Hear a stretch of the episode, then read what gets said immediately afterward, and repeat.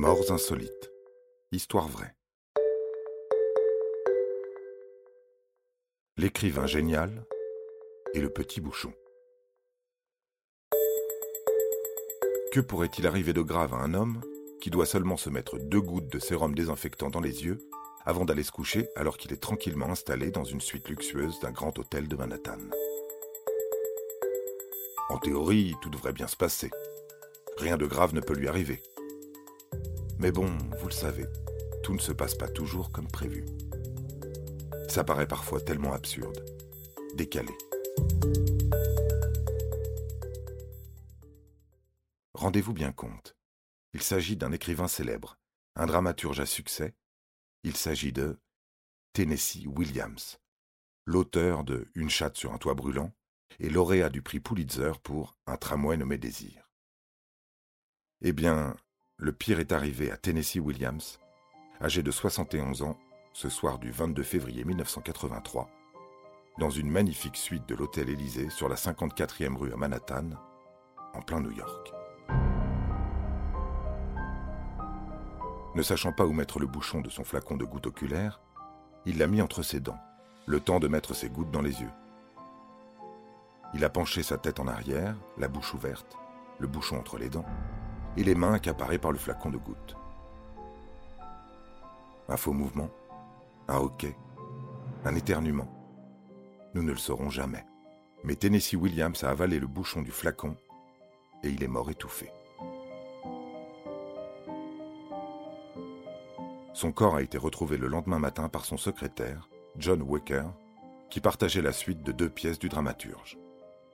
M. Waker a déclaré qu'il avait entendu un bruit dans la chambre de M. Williams vers 23 heures jeudi soir, mais il ne s'en était pas inquiété.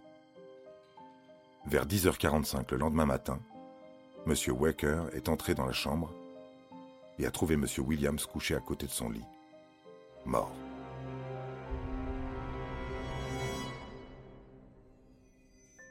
Le docteur Gross, médecin légiste en chef de la ville de New York qui a pratiqué l'autopsie, a confirmé que M. Williams était mort tard dans la soirée de jeudi, étouffé par un bouchon en plastique du type de ceux utilisés sur les bouteilles de spray nasal ou de solution oculaire. Selon les médecins, des réflexes nerveux normaux à l'arrière de la gorge forceraient normalement une personne en train de s'étouffer à éjecter tout objet pris dans l'ouverture du larynx, appelé la glotte. Le docteur Gross a déclaré que un certain nombre de raisons peuvent avoir affaibli la réaction de bâillement ou d'éjection, cela arrive fréquemment lorsqu'une personne est sous l'influence de l'alcool ou de la drogue. Le docteur Gross a déclaré qu'il n'y avait pas de soupçon d'acte criminel et que les décès de ce type sont généralement classés comme accidentels. Au mieux de sa forme, M. Williams était un maître des moments dramatiques et créait des personnages perdus et torturés, luttant pour la dignité et l'espoir dans un monde qui niait souvent les deux. Obsédé par la maladie, l'échec et la mort, il pensait constamment que son cœur allait s'arrêter de battre.